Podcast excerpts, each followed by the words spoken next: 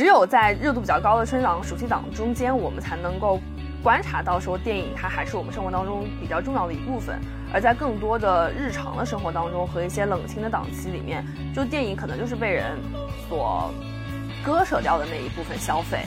大家就会陷入到一种价值观的撕扯当中，很容易给人扣上帽子。就这些都是让我去想说，真的是因为小视频在害人吗？还是因为说现在就是娱乐时代的人都变成这个样子了，让我觉得我们在讨论电影市场，在讨论电影艺术，或者只是在讨论我想要看一部好看的电影作为一个消遣的时候，我一定要陷入到这种拉扯当中去嘛？就是我很难去适应这样的一种电影的市场和电影的反馈。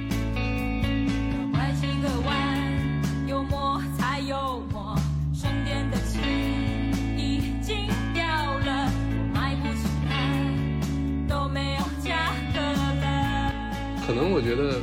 不是说我对老白男心生厌倦，而是我对可能白人的电影的故事，所以以后还是回了国之后，感觉也可以多关注一下中国、亚洲、东亚的的电影。嘿，为什么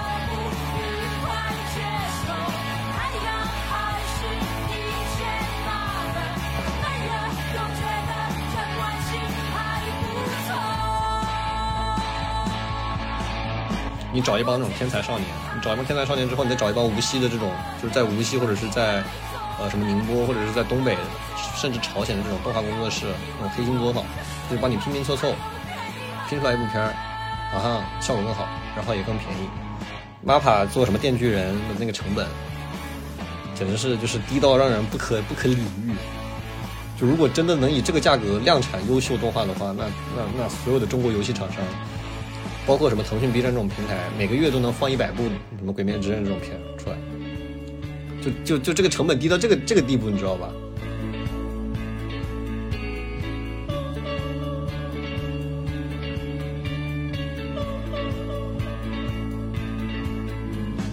坦白来说，坦白是 OK。欢迎收听本期无奇 No Wonder，我是大布拉。我是 Red，嗯，这一期我们又邀请到羊驼，当然羊驼还会带给我们一些关于日本动漫的洞见。但是我们这一期的主题呢，是我们三个人凑在一起，想要对于二零二三年，就是我们录音的今天是十二月二十九号啊，对于这个即将过去的这个二零二三年做一个总体的回顾和加入一些我们个人小小的反思吧。这一期的结构我们有精心的设计过，我们每一个人呢都挑选了自己比较有话说的，嗯，关于影视和动漫行业的角度，然后每个人选择了三个视角来进行阐述。Brad 呢会负责这个国际电影的部分，然后我呢会跟大家介绍一些我对于今年华语电影方面的一些想法。羊驼依然会跟我们介绍一些他对于日本动画产业的一些观察。其实就是每个人找了三个不同的角度，或者三个最在意的事件吧。对我们其实本来还想发散讲一讲或者讲更多的，后来，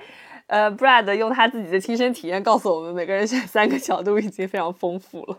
是因为我刚录完上周刚录完离谱的年终盘点啊，一个人找了差不多四五张专辑，就感觉录音时间也超过三个小时了，所以还是控制一下。然后其实今年聊电影的话，我仔细盘下来，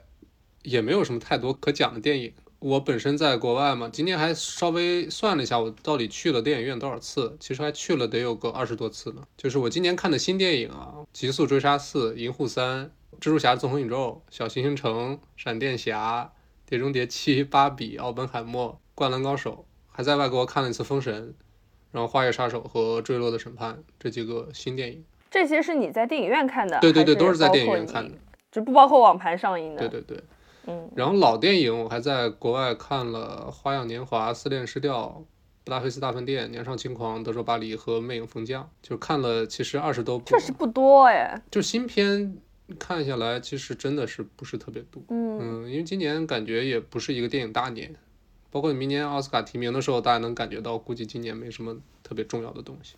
嗯，但是已经比我多了。我觉得我今年进进电影院的次数，一个月一次可能都不到。嗯，然后这具体的原因，在我的那个部分，我会跟大家仔细阐述一下。我的逻辑就是，我挑了三部最能代表我今年观影体验的或者是思考的片子吧，分别是《过往人生》《花月杀手》和《巴比海默啊，其实四部电影。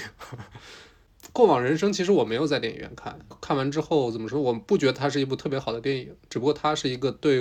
我来说特别重要的一个题材，就是东亚人在欧美嘛。大概从去年的就是《妈的多元宇宙》讲完东亚母语之后，今年这个东亚前男友为代表的那种故乡啊、乡音啊，然后东亚这种 identity 的这种东亚题材，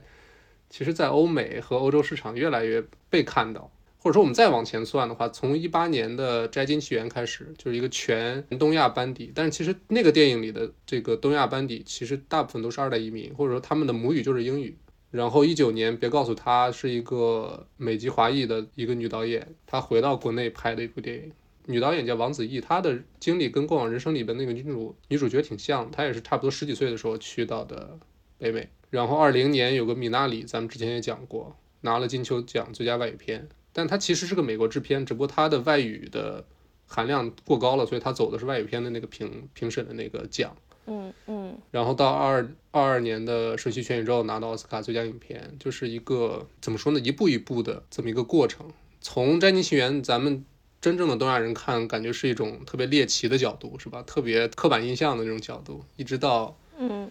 到今年《过往人生》，其实我觉得是一个特别好的题材，一个特别好的角度。嗯，就是让我印象深刻的片段其实不少，但是整体看起来它的故事就稍微拍的有点太温吞了一点。当然，我觉得最加分的还是就是开头和结尾两场戏，拍的是让我最印象深刻的。我在这里插一句，其实你刚刚说的那一波，就是在欧美市场描绘东亚的故事当中，《寄生虫》也算一个吧。虽然它是一个韩国电影啊，对，但是但它其实也是有这类的含义在的。而且近期不是还发生了一个大新闻吗？哦，对哦，这个李善均是吧？是，其实是挺挺让人惋惜的，因为他的那个《我的大叔》是我最喜欢的韩剧，我觉得拍的特别好。我还挺喜欢他老婆的。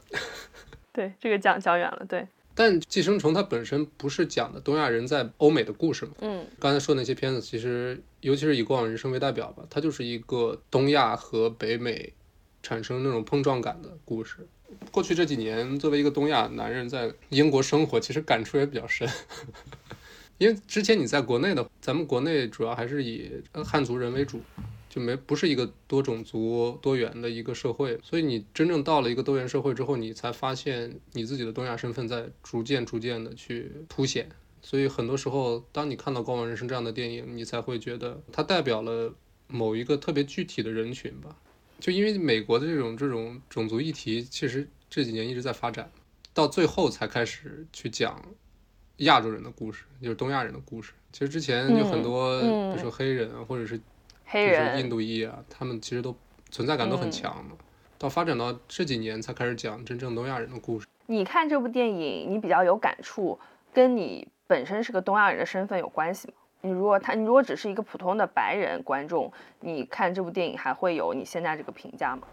我觉得还肯定是有很大原因的，就包括电影的第一场戏，其实是一个画外音的形式去讲，就当时是女主、男主和女主的老公，就相当于两个亚洲人，一男一女和另一个白人坐在一起，然后作为一个旁观者的一对情侣，他们就在聊这这这仨人到底是什么关系？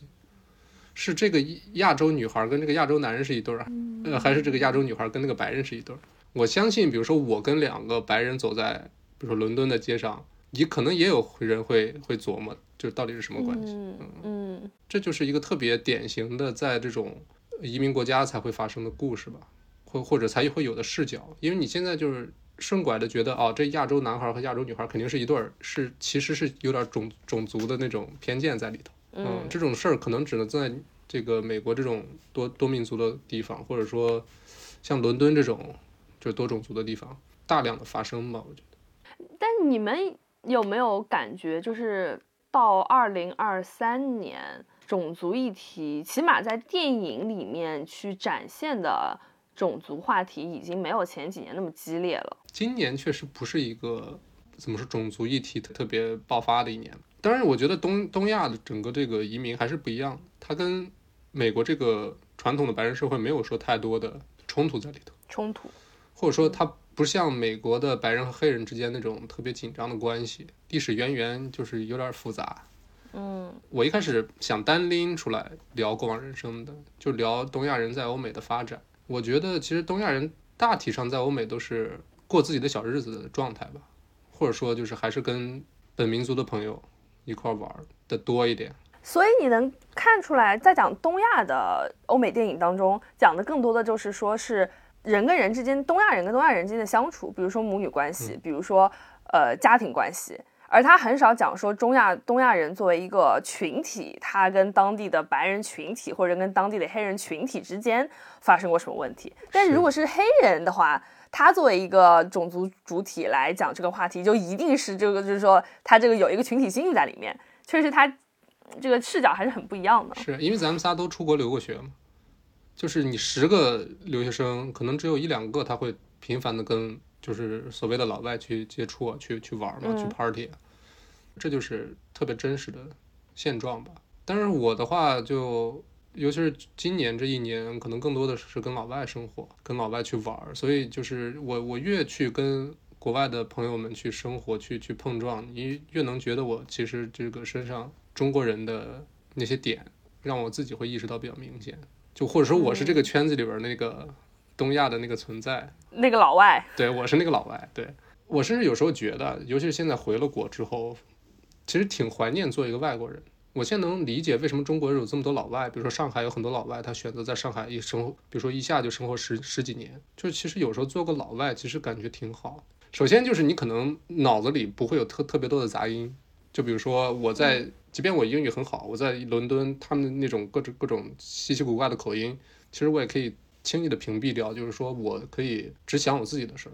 但是可能在国内的话，网上的也好，或者身边这个现实世界的噪音就比较多嘛，就会让你想很多。嗯这是一点嘛。嗯，当然你你做外国人，尤其是在国外，你做一个外国人，有很多可能不舒服的点。但是总而言之，我觉得国外没有新闻里说的这么差，也没也没很多人小红书里发的这么好，就是就是一个很普通的世界啊。嗯，当然我就是怎么说，过往人生它确实是触及到了一些特别具体的，只有东亚人才能感觉到了在欧美生活的那种隐痛吧。然后还有一场戏，就是女主她跟她老公聊天儿，她老公就提到她，即便在国外生活了这么多年，她现在做梦说梦话还是用韩语，这也是促成她老公去学习韩语的最大的一个原因，就是想知道他老婆自己做梦说梦话的时候到底在说些什么，这就是很东亚的一个东西。但即便他比如说十几岁，我记得应该是十二岁移民到加拿大，然后后来又移民到北美去了纽约，比如说等到三十六岁的时候，过了二十四年，就两倍于他在故乡生活的时间，他依然还是在说母语。嗯，就让我意识到，你作为一个东亚人，而且你作为一个移民的第一代，你到底能不能真正的融入到所谓那个欧美的世界？或者说，就是这个这个融入它到底有什么意义？就是让我在思考这些东西。就是我觉得，比如说我的孩子，如果我给他选的话，就让他完全的融入到当地社会，唯一的方式就是从小让他在那儿上学，就或者说就唯一的方式就是让他变成一个外国人，嗯这是唯一的方式。对东亚人来说，或者说可能对别的国家的人也一样。因为这个话题非常的大，我们不能把就是比如说东亚跟其他的国家，你作为两个就是隔绝开的情况来看。尤其是在中国，其实东亚这几个国家，就是因为我们一衣带水，就是文化同源嘛，所以在这几个国家的这个文化传统当中，比如说中国的自秦始皇以降，我们都是以统一为主要的旋律的，所以我们从来都是觉得我们要同化别人，我们要统一，我们要成为一个民族。嗯，但是其实如果我们是因为有这种思想，其实是我们从小学历史，你从任何方面学语文，你都是隐隐约约你都是在灌输这个概念。所以说，你跟那种呃生活在比如说生活在欧洲大陆的，他们可能我我我是法国人，你是你是德国人，我们两个之间可能就是隔一座山，隔一条河，我们不觉得说我们是两个国家的人。我们也不觉得说我要同化你，你要异化我，我也没有这种感觉。就是东亚人有东亚人的特质，但是我们也不能就是从我们的感受，就我这个事情很难推己及人，就是是是，其实也是因为过去两年的生活，让我第一次感觉会离这种题材这么近。如果没有在国外生活的经验的话，可能过往人生我压根儿就不呃就看的更没有那么投入。就作为我来说的话，过往人生可能是我去年看过的比较想去聊的一个片子。嗯我觉得在你选的这三个片子当中，《过往人生》其实是更，呃，更 personal 一点、更嗯个人化一些的东西。就是你不是从他拍的怎么样，或者他表现怎么样的这个角度去看他，而是说你感受到一些跟你的生活的连接。对，或者说，其实《过往人生》也证明了东亚人在欧美的故事其实还有很多可以去聊的地方。嗯，所以就以后我觉得还是鼓励这种题材吧。就即便生活在欧美的东亚人，其实已经跟我们关系不太大了，但总感觉他们的故事还是跟我们更贴近的吧。这就是我选的第一个片啊。羊驼，你要插插话了，羊驼。呃，我我我他妈只想说，你他妈这你在聊什么鬼东西？你不是在聊电影吗？快快快快快快快，下一步下一步。下一步我选的是《花月杀手》，我觉得二零二三年就是一个跟老白男告别的一年。就我其实之前不知道自己的审美是比较偏向于老白男，直到我比如说跟那个 Ricky 和 Dylan 做离谱，我才发现我的音乐审美是这么老白男啊。然后变相的让我发现，我其实我的电影的审美也比较老白男。电影审美嗯发现你就是老白男呗，意思是？差不多。曾几一度，我觉得马丁斯科塞斯就是我你要问我最喜欢的一个导演是谁，我可能要不然就是他，要不然就是 PTA。但是直到我看完三个三个多小时的《花月杀手》，我觉得我可以彻底跟他告白了，告告告别了。就是他是一个我很喜欢的题材，《花月杀手》，包括这个阵容嗯，也其实也挺老白男的。现你现在说小李子，他绝对不是小鲜肉，他已经可以划归为老白男了，对吧？嗯啊，对，你能不能定义一下什么叫老白男？不，生活在北美生活过的 Debra，你来一个精准的老白男定义。老白男其实就是我我我又我就是我不能从那个叫叫什么历史上来说他，但是当时在那个这个词的出现，就是跟特朗普上台就差不多是同一个时期嘛。当时投特朗普的人就有一个说法，就说他们是什么 old dumb，嗯 white，然后就其实就符合这几个词的，就是。呃就是很典型的川普支持者的画像，然后他们就是，呃，中文世界就会说他们是老白男，所以他跟那个 Watts 吧还不一样，是吧？那不一样，那个是从从那个血缘血统上来说的。那个相当于说的是白人精英，是吧？对对，差不嗯，也有一些政治倾向在里面的，也不是说是所有的。OK，其实就是那些年纪比较大的，但是又占占领的这个话语权主流的白人男性，这个是在欧美整个社会都比较普遍的一个现象吧。嗯，当然我一开始觉得马丁斯科塞斯他他爹味儿不是很重嘛，然后他在六七十年代的时候也是一个反叛的典型，只不过确实年纪大了吧。啊，对，我觉得就是《花月杀手》的本身是一个特别好的题材，它讲的是美国的白人怎么通过手段去掠夺印第安人的财富的。但这个电影拍的真的就是还是太白人视角了，就你里面有很多一女性印第安角色，但是他们的故事没有得到特别好的讲述，就反倒是还是把大量的镜头集中在小李子这个角色和罗伯特·德尼罗这个角色身上。你在看爱尔兰人的时候没有这种感觉吗？就爱尔兰人，他就是个纯直男白男故事，所以你不会有这种对感觉。只不过这次的时候，你对吧？对你讲的是白人怎么怎么去迫害印第安人，但是你总得讲讲印第安人的视角。而且这个片子实在是有点太长了，爱尔兰人也很长，就爱尔兰人长，但是他的这个观影的感受是相对比较好的。而且爱尔兰人他是不是没在电影院上映啊？还是小规模的上？在网飞直接上的，应该是就是网飞流媒体就是全球首就是首发，然后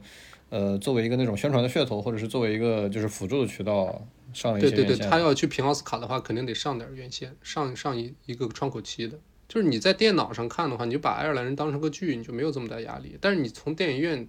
结结实实坐三个小时、三个多小时，那那感觉就不一样了。就整个观影体验，我现在回忆起来，就是一点也不愉悦。对不愉悦，一点儿也不愉悦。然后我觉得不是马丁斯盖斯变了，而是我变了。就是我现在对这种呃年纪比较大的白人男性所讲述的故事，确实是越来越不感兴趣。这个世界上确实，我觉得就像马丁斯科塞斯说的，这个世界上确实不需要更多的漫威了，但我觉得也不太需要更多的马丁斯科塞斯了。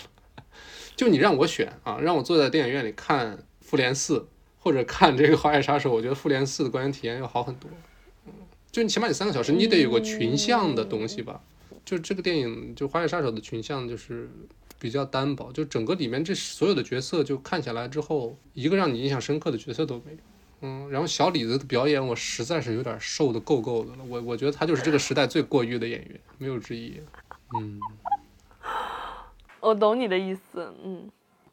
你之后是不是看到，比如说马丁配小李子或者马丁配罗伯特·德尼罗这种组合，你就不看了？这两个组合的电影，我们看了十五部，应该有了吧？对啊，就是这两个、这三个人，其实两两组合都是那种荧幕上的经典的搭档吧。但只不过你想想，当时出租车司机或者是愤怒公牛那个时候的马丁斯盖斯，跟现在其实也不太一样对啊啊，他已经从一个异类变成主流了。就是现在，如果你选一个特别学院派的导演，你可能就是 活着的就是马丁斯盖斯了。嗯，但他曾经是个异类，我觉得人还是得当个异类。嗯，只不过他当时可能不舒服，嗯，只不过现在他他太舒服了。你的过往人生跟《花月杀手》联系起来了，就是人当个少数派吧，当个异类会更舒服一点，在国外当外国人，或者是在电影世界当个异类。对，现在马丁斯盖斯就是太主流了，太太宗师了，所以他有这个资源让他三个小时讲一个这么又臭又长的片子，我觉得。但我看那个《Irishman》的时候，我当时就有这感觉，就是觉得太老了。就是马丁他确实年纪也大了，当你创作到你人生这么后期的时候，嗯我都不知道他是在靠什么在在，就是他，我觉得我是他，我也没有什么创新的动力了。我就根据我这个既往的创作的惯性，然后再拍一点我喜欢、攒一点我熟悉的局，拍一点我我还有点创作欲的东西就完了。我也不会去想说我要跟进现在的讨论，我要反映现代的年轻人的社会想法。我这种讲道理，我觉得也没必要。马丁他反正这么拍着，也有人看，也不会水准也没有差到哪里去嘛。所以，嗯嗯，其实这部片子可以跟《坠落的审判》一块儿聊。虽虽然《坠落审判》它不是一个老白男的片子，但是这个电影我当时在纽卡斯尔，我去电影院看的。我一进去我我傻了，就那个电影院里面除了我，剩下的人都是白头发，就陪我看的人全都是老白男。事实证明，这个片子确实就是它剧本写得很好，它触及到了一些婚姻中男女之间很很很深刻的东西。只不过它整个这个呈现形式，因为它设定是女主角是德国人，然后会说英语，她的老公是法国人，也会说英语，所以这个片子里边大量的就是法德英掺杂的嗯嗯，台词，然后很多庭审的戏，就是大大段的对白，所以我看电影的过程中睡着了。可能我觉得不是说我对老白男心生厌倦了，而是我对可能白人的电影的故事，讲白人的那种，嗯。所以以后还是回了国之后，感感觉也可以多关注一下中国、亚洲、东亚的的电影了。我觉得，哎，对，我觉得你这样讲，我就很可以理解。我觉得一个是他们讲的那些故事，确实跟我们的生活环境或者跟我们所思所想不在一个语境里。嗯然后第二个是你的那个自我在增大，就不是说人家告诉我马丁是一个宗师级的人物，他拍的这些电影豆瓣有很高的评分，我就是抱着他这个电影有多好的心态去看他，然后而而是说，你就你更加的建立自己的审美，然后你更知道说你喜欢看什么样的题材，喜欢看什么样的表达，对，嗯，那就来到了我的最后一个大事件哈，或者是就是就是可能今年最大的一个电影的事件，就是《巴比海默》。咱当时是聊了芭比的，仔细出了一期节目聊的。嗯我觉得芭比它相比奥本海默，就是因为它有更强的全世界的共性，就不管你是哪个国家的，它讲的东西是你可以去，去或者说可以可以放之四海皆有效的。嗯，就跟你讲脱口秀一样，你讲一些种族梗，中国人可能笑不出来，但是你讲一些男女梗的话，我觉得就是你不管是哪个国家生活的人都会有共鸣的。也没有，芭比在美国本身就已经很火了呀。对啊，芭芭比是今年的全球的票房冠军啊。呃我我其实很好奇的一点就是，呃，芭比和奥本海默他们两个之所以能够引起很大的讨论，是不是因为他们俩档期真的撞得太紧了？这是为什么呢？就为什么这两部片儿的发行商就是像赌气一样，就是一定要同一天上映呢？这有什么理由吗？这个是因为芭比的发行商是华纳嘛，然后华纳之前跟诺兰一直是合作的关系，一直到了这部，当时好像是《信条》吧，华纳想让《信条》走流媒体，然后这这件事彻底的激怒了诺兰，在《信条》之后他就不跟华纳合作了，这次奥本海默是跟环球合作啊，环球是他的全球发行商。然后华纳兄弟就是可能也是为了报复诺兰吧，就故意把芭比，他本来这个档期是他的另一部片子，就把另一部片子踢走了，放了一部这个量级更更狠的芭比，哦，所以有点有点这种赌气、报复、狙击。有点想恶心诺兰是吧啊。哦，而且一开始诺兰其实我我看新闻是诺兰他也给这个华纳方面联系过，说你要不挪一下。甚至我还看了一个新闻，是他跟那个马克特罗比还打过电话，但是被拒绝了。啊、就是我就是要这这个时候上，但是没想到后来就变成两个电影的一个联合营销，就大家觉得这两个片子实在是反差的有点太大了，就是反倒产生了一种莫名的 CP 感啊，最后变成了双赢。对，虽然奥本海默的票房比芭比稍差吧，但是其实我觉得也超出预期了，说实话。而这两部片子也是都同时肯定都投放了大量的宣传预算，反正芭比和奥本海默的宣传预算肯定都破亿了，破亿美金了，嗯，所以就到到最后就变成了一个狂欢，嗯，我当时在国外的时候就觉得这两个电影上映的那个周末就大家都很兴奋，或者说走进电影院大家就就很兴奋，就喜欢看电影的人人的一个一个一个最开心的周末，对对，而且它本身是两个原创剧本啊，奥本海默不是改编吗？它虽然是书改编的，但是它传跟记改编，对啊，那跟那个书其实关系不大，而且你看一眼今年这个全球票房的 top 二十里面，我敢说就就这俩原创剧本儿，啊，包括那个那个《疯狂元素城》也算吧，就是真的是就就不是什么续集，不是续集啊，就是就是续集，反正要不然就是什么小美人鱼这种这种这种算啥漫漫改真是吧？就就就剩下的全都是三啊、四啊、五啊，还有个什么速激十，我的天，然后毁灭嘛，我操，真恶心。所以就是当当代好莱坞有两个原创剧本，然后还是两个好莱坞特别成功的那种中生代导演领衔，然后全明星阵容，真的是不容易。但是我觉得《直男拯救世界》后陷入自我怀疑，还是比不上《完美女孩在男权中唤醒自我意识》来的要更更美好一点。我当然，我第二遍看《奥本海默》的时候，我我发现是一个很不错的片子，很值得享受的片子，很值得回味的片子。嗯，对哦，奥本海默我还我还没看过第二，我还没二刷过呢。现在有有资源了吗？有了有了，可以二刷了。嗯但我有个问题啊，澳门海默是老白男吗？诺兰是老白男吗？诺兰肯定是个老直男，那他跟老白男的区别在于，就是还是那个问题，就是你还是没有解释老白男到底是什么东西。它是一种风格，还是一种价值观，还是一种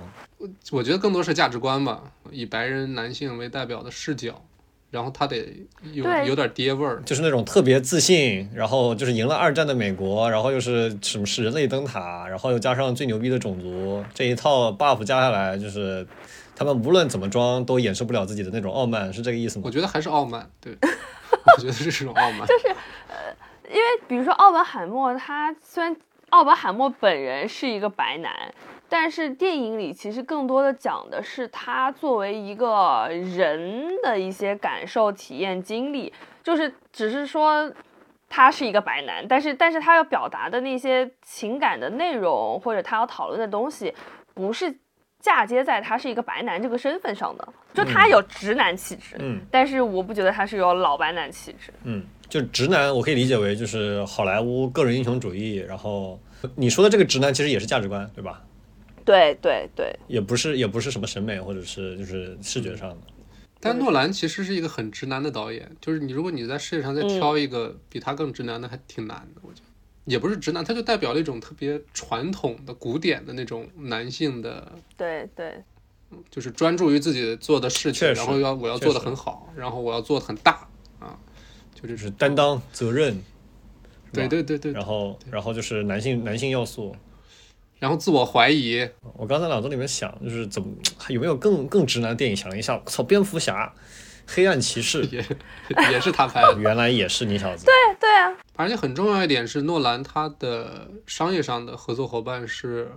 他老婆，就他跟他老婆是一块儿开公司，一块儿做这个所有电影的承制方，就拍摄方。生活中的这种这种亲密的合作伙伴是个女性，也挺重要的吧。但是你你能发现诺兰有很强烈，就是他他要掌控的欲望，就是不管是我的拍摄，还是我的终检，还是他现在已经开始宣传的整个策略都是要他说了算。那肯定的呀。有哪个大导演，有哪个就是这种顶级顶级的导演，不是那种掌控欲特别强的吗？我觉得马丁斯盖斯也不至于说我怎么宣传我的片子我也要说的算，就是还是专业的人专专业的人去做专业的事儿吧。哎，我插问一句，马马丁有就是正常婚家庭婚姻吗？他结过好几次婚了，现在应该是在婚姻的那个里头。嗯，他因为他年轻的时候就是也是拍电影比较疯嘛，然后他八十年代还毒品用的也比较多，所以就是当时也是比较混乱的一个状态。嗯，最近好多了。我觉得芭比就是他这个片拍的好，真的是因为呃核心是在于这个芭比的那个母公司 Mattel 对于这个 IP 的使用和对它的对它的释放。嗯，但芭比这个这个 IP IP 公司母公司这这步棋确实下了，是我觉得所有的所有的 IP 就是不不不管是你是消费品还是游戏、动画、电影，所有的 IP 都应该好好学习一下。嗯。嗯，这是一个经典案例了，我觉得。嗯完全完全就是你你在芭比之前你是想象不到一个芭比这样的 IP 可以做出这样的事情，你甚至很难想象得到任何一个 IP 可以做得到像芭比这样的事情。它的那个收放自如，就是感觉他每一步都越线了，但是他每一步都没越线。就对于这个 IP 的阐述，然后加上就是你作为一个就是玩具公司，你把自己的 IP 给到一个一帮电影导演和电影编剧去阐述中间的这个矛盾摩擦。和交流能产生出怎么样的一个火花？这个我觉得他这个完成果真的太完美了。那我接着 Brad 的来讲一讲我今年对国内华语电影市场的一些看法。就是其实我觉得 Brad 讲完之后，我现在发现，其实全球电影市场虽然我们会给它细分，但是共性还是很强的。比如说刚 Brad 说到，呃，今年。呃，美国的票房有非常多的续集，然后有很多的系列电影。其实就是从华语电影上来看，这个创造力下降也是一个非常明显的点。然后 Brad 也讲到，就上七月份《芭比海默》一起上映的那一个周末，大家都非常兴奋。但在其实其他的有很多很多平淡的周末，可能电影院就没有什么电影在上映。是，就是这种情况在国内也是嗯长期出现，大家也其实都有注意到。然后我找了三个关键词，分别是创造力、生产力和影响力，然后来概括今年我对这个行业的一些观察和和反思。呃，我先说在前面，就是我没有要刚，然后也没有要挑刺的意思，就是大家如果想法跟我不一样的话，都都是你对，大家不要来骂我。咋了？我在收集这些资料的时候，就有一些是有一些，比如说微博或者有一些什么，就是微信推送或者之类的。然后我就发现下面吵得非常厉害。就虽然我觉得他讲的很客观，但是下面吵得很厉害，我怕有人骂我。But anyway，然后第一点就是我来讲一下今年电影的创造力的问题。这点主要是针对于就是核心创作者这个方面的。我觉得这个行业的创造力或者创作力的减退是非常明显的。第一点就是反映在。大量翻拍电影的出现，其实很多翻拍电影，它都他们都有刻意淡化自己翻拍的一个本质，在宣传上，要么就是避而不谈自己是翻拍电影，或者是他谈，也就是谈他有大量的本土化创新。那这种翻拍的现象，其实本身就映射出这种创造力的枯竭。比如说，《消失的她》是改编自一个前苏联的电影《为单身汉设下的陷阱》。然后韩延的《我爱你》，它也是翻拍自这个韩国电影《我爱你》，然后以及他的同源 IP 小说。然后像《拯救嫌疑人》是翻拍自韩国的《七天》，还有像《二手杰作》翻拍的是《世界上最伟大的父亲》等等等等。但是很其实很多电影，如果你不讲，你并不知道它是一个翻拍的电影。那这种创造力的枯竭，同时也展现了这种翻拍电影的出现，其实同时也展现了这些项目它在全局阶段的一种。偷懒的现象，我觉得就是，当然我们都知道，原创剧本其实在现在的审查环境和市场评价体系之下，风险是很大的。但是这不代表着就是你要按照惯性去找翻拍，因为找翻拍无非就是几种理由嘛，一种是审查风险比较小，第二个是他可能有一定的观众基础，就是它的市场反馈它可能会比较有信心，然后第三个是他有很成熟的这个剧本，甚至有些翻拍电影它连分镜什么都抄，就是他在拍摄在制作上是没有什么难度的。无非就是这些原因，就是你想把这个项目做得更安全，那你很顺拐的去选择翻拍电影，我觉得这就是一种偷懒。嗯，更何况这中间很多的翻拍电影还拍不好。创造力减退，第二点，我觉得就是反映在题材和表现力的大幅下降上。我觉得这一点，大家凭借我们自己的主观感受，其实就能感觉到，除了少数因为坚持呃题材选择经历了审查考验的一些电影之外，其实大部分今年上映的国产电影，在内容编排上都很陈旧、很俗套。可以说，就是除我们不谈那些，比如说像劣质的什么国产恐怖片啊、小成本的主旋律片啊、科教片啊这些电影之外啊，在那些宣发上稍微有一点点钱，我们能够在比如说 A P P 的首页啊或者电影院看到海报的那些电影，三分之一的题材我们根本就不会去看它，就什么爱情小品啊、什么英雄主义啊，还有那种故弄玄虚啊那些东西，还有三分之一的电影，我们可能在贴片。上看到它预告片，或者我们在那个 A P P 上看过它预告片之后就被劝退了。剩下的三分之一里面，呃，有一半我们可能会被它的宣发手段劝退，另外一半我们观望一下，看它开画口碑怎么样，再决定去电影院看。就是因为你能用内容和题材吸引人进电影院的电影本身就已经非常少了。然后在这一点下面，我觉得其中有一个原因，我想着重讲一下，就是为什么会产生这个现象，就是。嗯，说的好听一点是现在电影创作它更关注更关注分众而不是大众。那说的直接一点，其实就是现在电影创作更加是为了赚钱，而不是为了电影艺术去创作的。当然，我也知道说你在现在的这个经济环境和呃社会氛围之下，你去谈电影艺术就听着非常的曲高和寡。但是你电影从业者，你既不尊重电影艺术，你又想要赚钱，这实在是不把观众当人，好吗？就是你可以赚钱，我们也愿意为你赚钱，但是你得拍出一些有质量的片子。就是我觉得像今年票房最好的几部片子，除了《封神》，我们之前聊过，就是我们勉强还能从比如说突破中国传统神话叙事这些角度去夸几句。你剩下的什么《消失的她》、什么《孤注一掷》，它的内容和表达上，你就完全看不到任何你对电影艺术的追求。对行业的贡献，哎，今年票房前十是哪哪几部？呃，第一名是《满江红》，然后后面应该就是《消失的她》《孤注一掷》《封神》《八角笼中》，还有什么《长江长安三万里》。嗯，呃，反正就就就流浪地球二那个，呃，对，《流浪地球二》，然后那个张张张艺谋后面那个那个谍战片叫什么东西，《坚如磐石》。反正就这就这些吧，过十亿的。所以就是我觉得，嗯，表达浅显，这些就是这些我们看票房比较高的这些电影，大部分都是表达比较浅显的。然后在明显他们就是想去赚下沉市场的这些钱，然后他们并没有提供很多的这种讨论度或者价值观上让大家思考的地方。当然，我觉得时间走到年末，在今天来看这个现象，我在就是七月份电影。票房特别好的那个时期的那种愤怒已经平息了一点了，因为你到现在来看，就真的你经济环境不好。如果这些电影它能撬动一些不去电影院看电影的人，让他们走进电影院，让他们去贡献票房，这并不是一件坏事。只是我觉得你在大环你在这种创作力减退到这种程度的情况之下，如果创作者们本身还对电影艺术没有一些追求的话，我不知道就中国电影行业或者中国电影它。我们把它称作一个艺术的话，那它以后的发展会变成什么样？大家拍电影就只是为了赚钱吗？就只是为了赚钱而已吗？我觉得这是第一点吧。然后第二点就是我想谈一下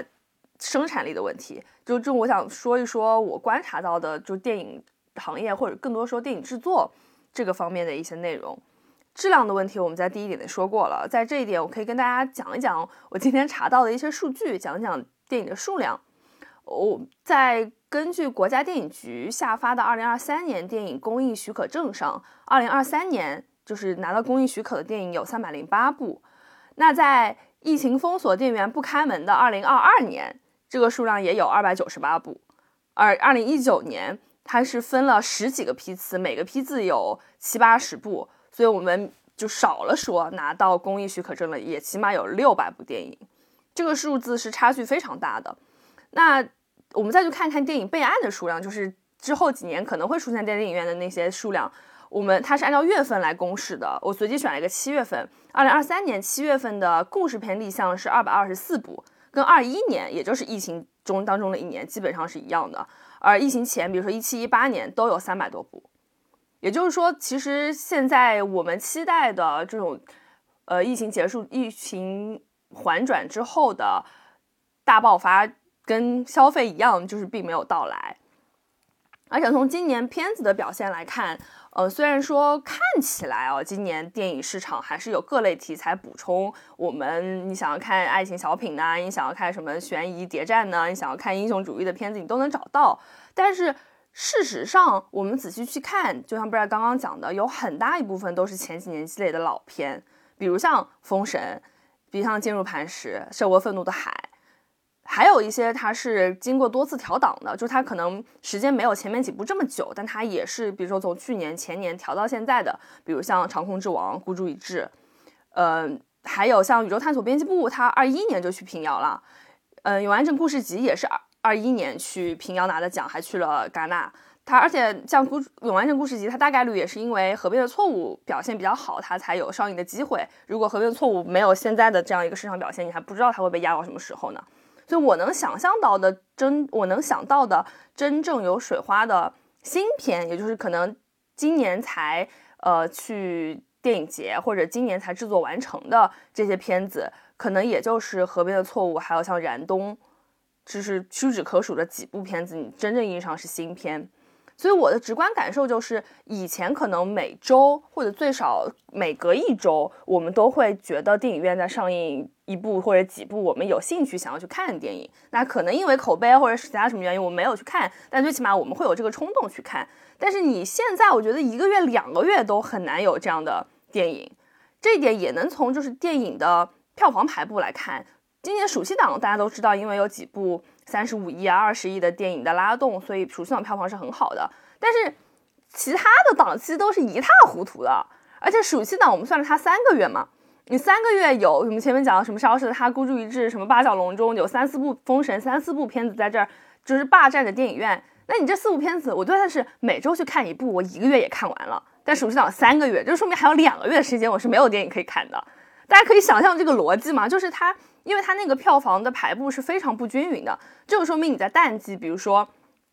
四五月份、三三四五月份，然后十一、十二月份，你现在看看电影院里都在放什么东西？你像你想想看，马上跨年了，你这个元旦档、什么跨年档在放什么东西？一闪一闪亮晶晶，这都是什么东西？不是还有那个金手指吗？哦，对，但是你金手指，你现在这种香港电影班底的电影能有多大水花？就它已经不是那种能收割最大票房的那那那一类电影了。是，就是你会发现，从《无间道》到现在，中国国内发生了天翻覆地的变化，但是中国电影 感觉还是那个屌样，原 地踏步。对啊，它就就是这样啊。你想想，这种生产力的下降，就是显而易见的。它不仅仅说是创作者的意愿它在下降，同时它也受到了这种行业温度的影响嘛。我们可以想一想，说这几年是不是有可能是题材管控更严了，是不是上映更困难了，或者说创作风险更大了，还是说其实大家就根本就不相信电影产业了？嗯，最后一点，我想讲讲电影的影响力，也就是我们电影上映之后的市场反馈。如果说创作力减退和生产力不足都是。上游就行业上游的一些因素，也许他们能够通过赚更多的钱，对吧？有更多的补贴等等这种内因外因的来驱动。但是电影影响力的消退，我觉得这真的是一个积重难返的问题。影响力它不足，我们首先在体感上也能感知到嘛。你想想今年，嗯，比如说羊驼你在国内，你能想象出今年有什么让你印象比较深的电影上的热点吗？就出圈的出圈的片子，今年还是好莱坞那些吧。芭比、奥本海默、银河护卫队、蜘蛛侠、GT，对，但是也很少嘛。对啊，对好莱坞可能比较多。然后就春节档喽。对啊，就是就是，但是非常少，就跟以前，嗯，我们可能爸爸妈妈可能都在讨论说有个片子怎么怎么样，那个谁谁谁，就他们那一代的那些明星现在有在演什么什么电影。就你说疫情，你一七、一八、一九年国产电影，就但我我我总的来说是同意的，就是中国电影行业。呃，就是要完蛋了，就是怎么说呢？就是因为因为你这个行业的行业怎么样，跟电影票房的表现它是有一个滞后的关系的。嗯，对，就是可能现在我们在看到的电影票房的国华语电影票房的一个衰退，它是就是一九年开始，一九年底开始这个疫情的结果。就比如说我们二一年、二二年到现在，就是看的一些好的国产的片，它其实是疫情之前拍的。嗯哼，然后疫情对于整个行业的打击，其实在现在才慢慢的开始显现出来。这这是其中一点嘛。但是我刚刚也有讲，就是我你今年疫情放开之后，其实整体的生产力或者创作动力并没有提上去，就它是按照一个还在疫情，我、我好听点讲，我们就可能还在疫情影响当中。你放开之后，这个电影拍的怎么样，那还是得等后年的电影票房来决定。当然，我们可能有一些内部消息可以看到，就是现在电影行业确实是不太行了，对吧？也所以也等不到二零二五，也不用等到二零二五年了。但是今年电影就是那个市场发展的怎么样，或者是说拍电影的人拍的怎么样，其实得要到他们电影拍出来，也就是二零二五年或者二零二六年才能看到，嗯，这也是有道理的。嗯嗯。嗯，对吧但？起码就今年的表现来看，我感觉，我感觉这是关我们关注电影，更关注的是它的话题度，而不是说这个电影的质量如何。就像刚刚杨头去讲的，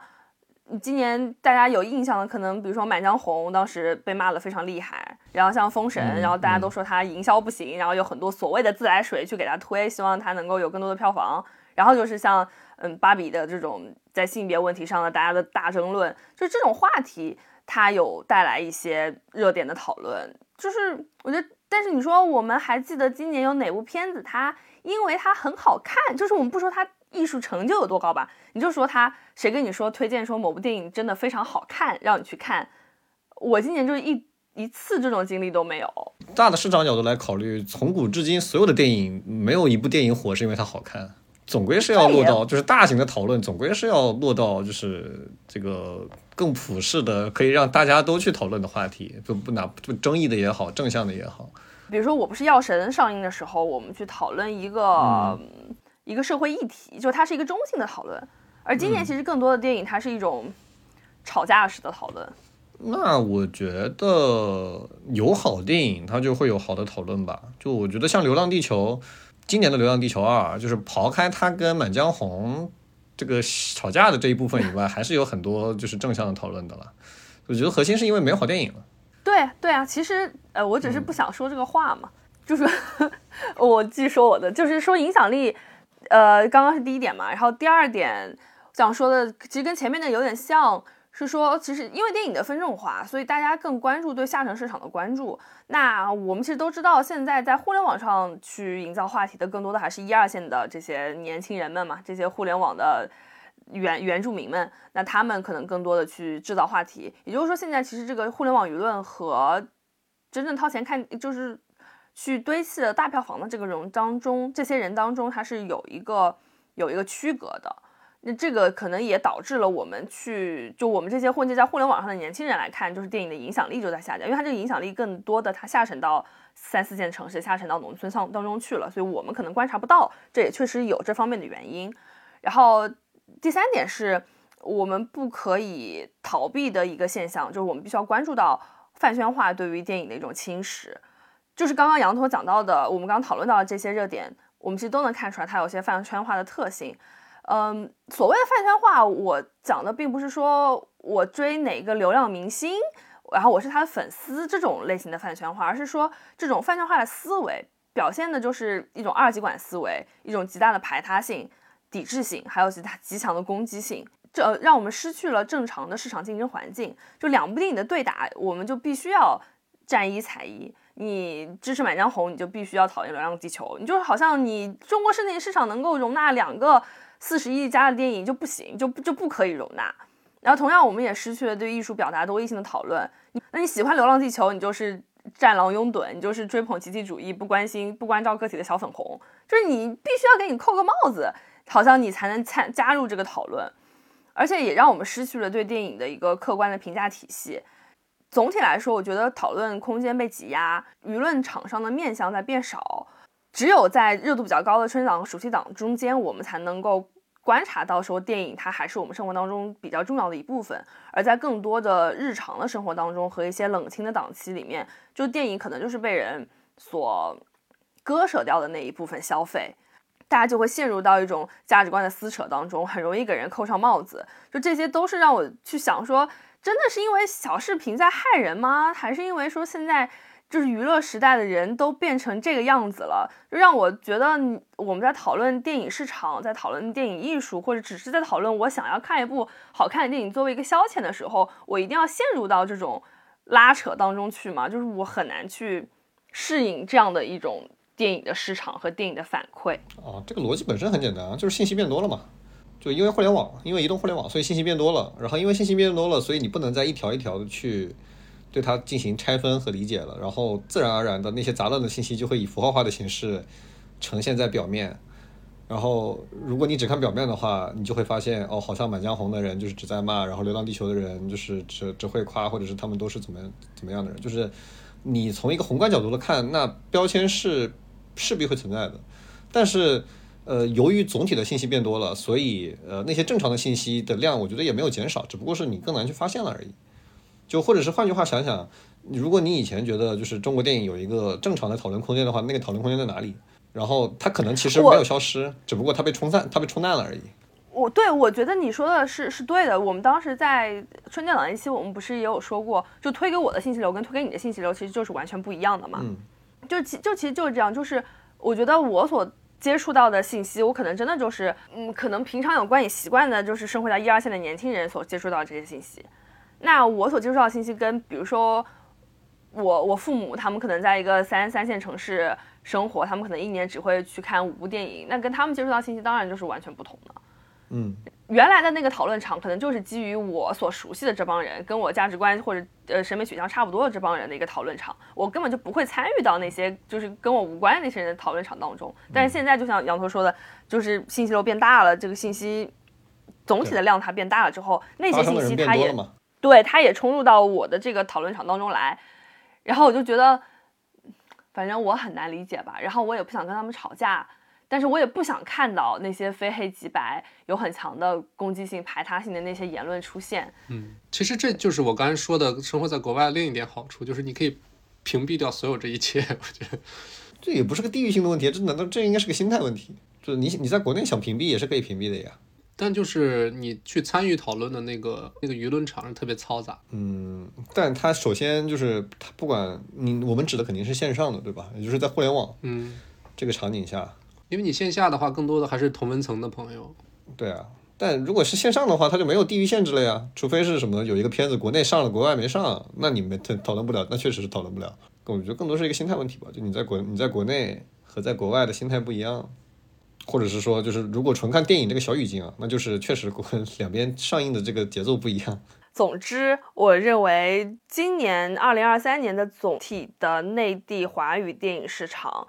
是表现不佳的。虽然在票房上我们并没有看出很大的差距，在上映的数量上我们也没有觉得它下降非常多，但是其实它有很多内部的隐患。嗯，但杨红说的也没错嘛，就是你今年的电影表现怎么样，我们可能要给它个几年时间再去观察，或者说可能今年真的是在一个转折的年份当中，大家还没有缓过来，可能很多东西还在筹备准备当中，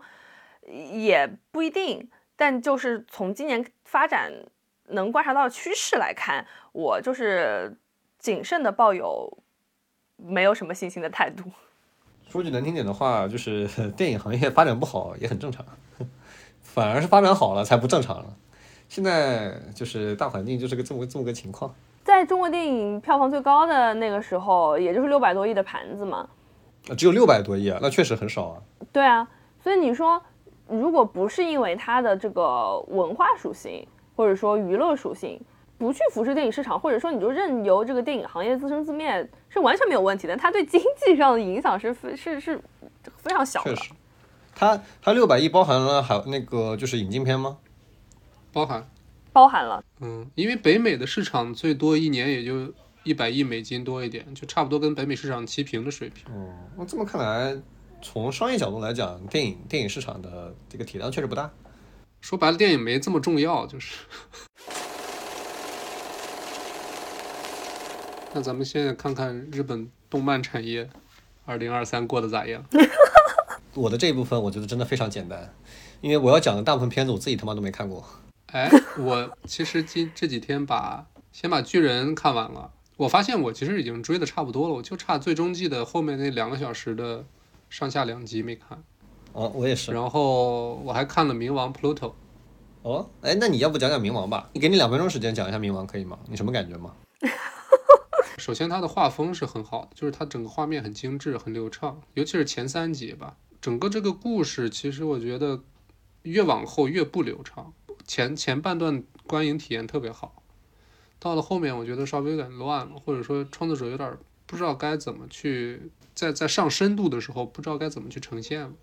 反正这个片儿确实就是就是这一帮一帮老人拍的，嗯，然后呃具体我也没看过，我只知道就是他这个导演，呃是第一次当导演，哦，他甚至之前都没怎么当过演出。然后如果有一些导演功力上的问题，就比如说作家这个这个这个叙事逻辑节奏，然后包括有一些中心思想的表表现，或者是一些轻重缓急的处理有问题的话，那很很正常，因为他确实是第一次当导演。虽然他就是导演是第一次当导演，但他手下的脚本就是一个比一个牛逼。你从头开始讲，二零二三，可以可以，就是我的这个三个话题就非常简单，它的逻辑就是日本的三代动画人，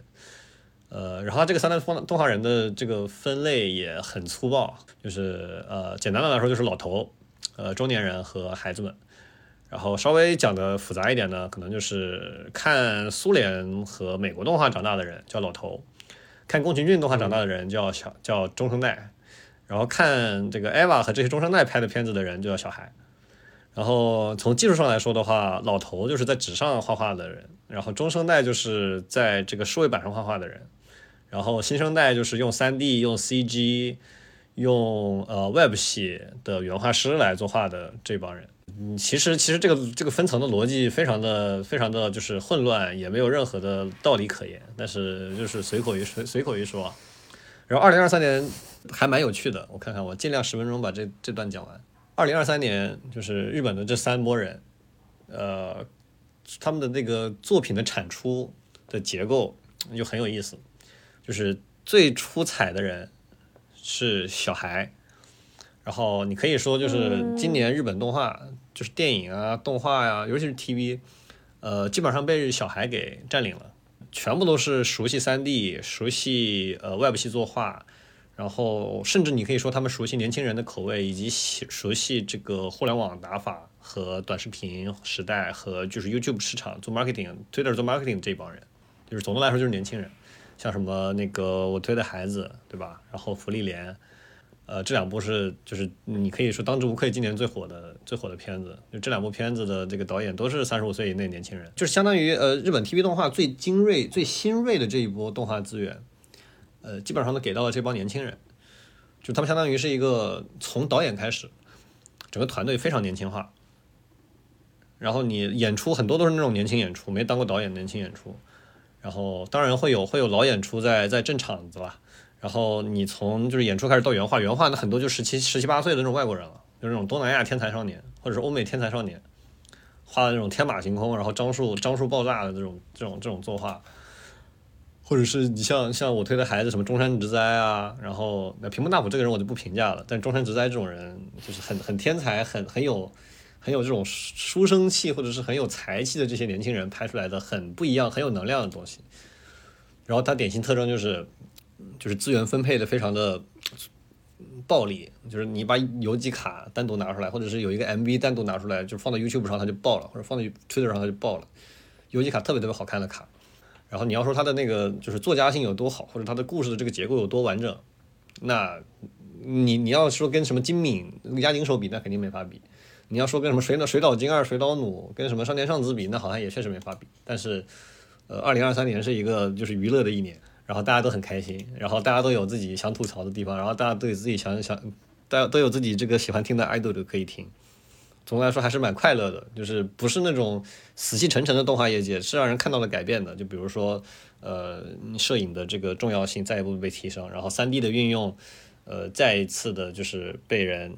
就是感感受出来。哦，刚才那个年轻导演还漏还漏了个玉所原祥太，就是一边是 MAPA，一边是这个新生动画工坊。一边是新生 Madhouse，就是年轻人开始 take over 了。小孩讲完之后就是老人，就是老人。其实这比较具体的，其实就是两个人，就是完山正成和宫崎骏，这两个从日本动画最开始就存在的人。呃，一个一个作为创作者，一个作为就是这个制作者，就是作为这个管控者，两个从两个方向，literally 就是带起了整个日本动画行业的这两个人，呃，各自交了一部片儿出来，二零二三年久违的。宫崎骏是从起风了开始，十年以来第一部片儿。呃，完胜中雄上一部片儿应该是他在 MAPPA 的最后一部片儿是什么呀？可能是板道上的阿波罗之类的吧。反正他这部片儿光磨哦，不不不对不对不对，呃，不是板道上阿波罗，那个 Studio Studio 就是 M 二之前是做了一些片儿的，就是包括什么中日合拍的一些片儿，然后还有他们自己的一些小体量的片。但反正这个冥王 Pluto 他们是磨了差不多六七年。这个冥王 Pluto 的这个这个制作阵容，就是可能二十年前日本动画最顶级那帮人，现在就在这儿，就是什么小岛正信啊，什么冲浦启之啊，然后你原画里面就是各种那种神仙，就是以前最牛逼的那那帮老人一起出来做了一做了一部非常老派的的这种片。当然这个部片这两部片一个剧场版一个 TV，当然那个 TV 是网飞了，呃，两部片一出来就是感觉有点这个落日余晖，就是日本老一派动画人。最后的波纹，最后的那个元气弹，你我可以说，就这帮老人啊，就是你，也就是说宫崎骏的最后一部倒倒数第二部片儿，也就是完胜正雄的倒数第二部片儿，能把他们给拉在一起了。不然的话，就是日本动画这帮老人其实已经就是差不多到退出历史舞台的那个时候了。呃，可以说，二零二三年这一波小的这个小的高峰结束之后，呃，这帮老人相当于是有点彻底退出历史舞台的这个意思了。呃，当然也会有个别的这种老派的演出活跃在业界里面啊，比如说像什么那个川昭善考呃川川考善昭啊这些人，你你看他们的片子的时候，你还是能看到一些非常老派的这种演出的的的这种体系。就是你你像川考，他其实间谍过家家里面他也他也当了演出，然后福利连里他他也当了演出。你在福利连他负责单集里面就你就可以看到特别老的那种，就是日本的那种判，或者是日本的那种演出。就是老一代相当于是呃，也不能说回光返照吧，就是老一代集结了自己，相当于是最后一波力量，就是又又奋起了一波，交出了一交出两部片儿，然后新生代有种非常汹涌的这种前进的态势，然后中生代在干嘛？就是二零二三年好像我们大家所熟知的中生代导演基本上就是没声儿。我给一个粗暴的定义的话，就是呃，如果说二零二一年日本动画那个就是数码作画开始真正的走向业界，然后一直到呃可能二零一二年左右吧，呃，就是开始往外部系发展，中间这十几年出现的这种优非常优秀的导演，在今年基本上没有任何产出，呃，比如说我们之前想的那个，呃，随口随随口一讲啊，就是什么汤浅啊、金石阳之啊。然后呃前几年什么海兽的那个渡边步，然后什么山田尚子，就这一帮人，就是一基本上他每年都轮流会一人有一部片儿，一人有一部片儿。然后到了二零二三年，刚好好像基本上就没有人出片了，我不知道这是为什么，就是希望不是因为他们真的出不了，或者是真的没有人给他们投钱了。但本质上肯定不是啊，因为你像汤浅啊、金石阳之和山田尚子这种，他们一定是有人投钱给他们做东西的，但是。我不知道它是不是一个大的趋势，就是这帮中生代导演的网感可能有点跟不上，而且他们其实是呃，他们整个的体系是那种学院派体系，然后他们一路上喜欢用的人都是那种从小进入日本动画学院，呃，或者比如说那种就是艺术类的院校，就是学动画出身，学完动画出身去大的那种动画工作室，然后一路正规体系培养出来的人，就比如说山田尚子，他喜欢用京都系的人。然后，呃，金石阳之他喜欢用就是什么大阪大大阪艺术大学，然后那个就是出来那个托利嘎或者是 Gainax 那帮人，他每个人都有都有自己的一个固定的数码作画的这个班子，呃，就是这个纸上作画这个班子。然后你到现在好像一发现时代变了，就是今年的时现在的时代叫短平快，叫互联网商法。典型的负面案例就是 MAPPA，就是从 MAPPA 开始，我不确定啊，就是不是有一个趋势就是。你做动画不需要在潜心研究当动画仙人当十年，你才能画出好动画。你找一帮那种天才少年，你找一帮天才少年之后，你再找一帮无锡的这种，就是在无锡或者是在呃什么宁波或者是在东北，甚至朝鲜的这种动画工作室，那种黑心作坊，就是帮你拼拼凑凑拼出来一部片儿，好像效果更好，然后也更便宜。MAPA 做什么电锯人的那个成本，简直是就是低到让人不可不可理喻。就如果真的能以这个价格量产优秀动画的话，那那那所有的中国游戏厂商，包括什么腾讯、B 站这种平台，每个月都能放一百部什么《鬼灭之刃》这种片出来，就就就这个成本低到这个这个地步，你知道吧？真的是因为就是很多外国的这种新不不管是外国也好，还是日本国内也好，有很多中生代和新生代的这些年轻人，他们不是冲钱去的，他们被这个就日本动画这个大的环境吸引，自发的加入这个业界。他一开始至少在一开始，他不是为了钱去的，他是想我就是想要我我白嫖，我被白嫖我也想要画《咒术回战》。然后《咒术回战》的制片本来身上刚好就有一个任务，就是老他们老板跟他说了，虽然《咒术回战》这一集的制作预算是五千万，但是其中四千五百万我需要需要用来做我马爬的下一部下一部片，我自己的原创 IP。你这这四千五百万给我留着，你只留五百块钱去做这做这一集。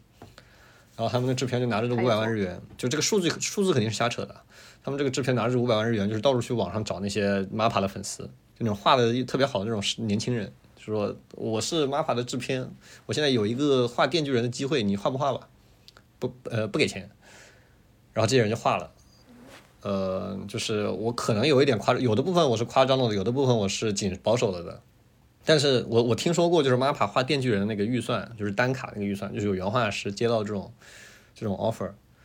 是基本上是完全养不活自己的那个状态。也就是说，你作为一个职业的动画人，你要是每天只画 MAPPA，你只你只画《咒术回战》的话，你真的会 literally 会饿死在日本街头。就你得你得一边就是干点别的，干点别的赚钱的事儿，然后有空把给 MAPPA 当画动画当成一个业余爱好，你才能活下来。真的真的还还蛮恐怖的，尤其是你像《咒术回战》这种片，它其实要求的那个量工作量很大的，它一卡的那个钱很少，但是一卡你要画好多好多张，然后它又疯狂的返工，为了保证质量嘛。就是你的你的座监会疯狂的给你反说你这卡你你这里画的不行那里画的不行你要改，然后你心想就是虽然我就拿那么点钱，但是那可是电锯人，那可是那可是那个咒术回战，那我就那我就改呗。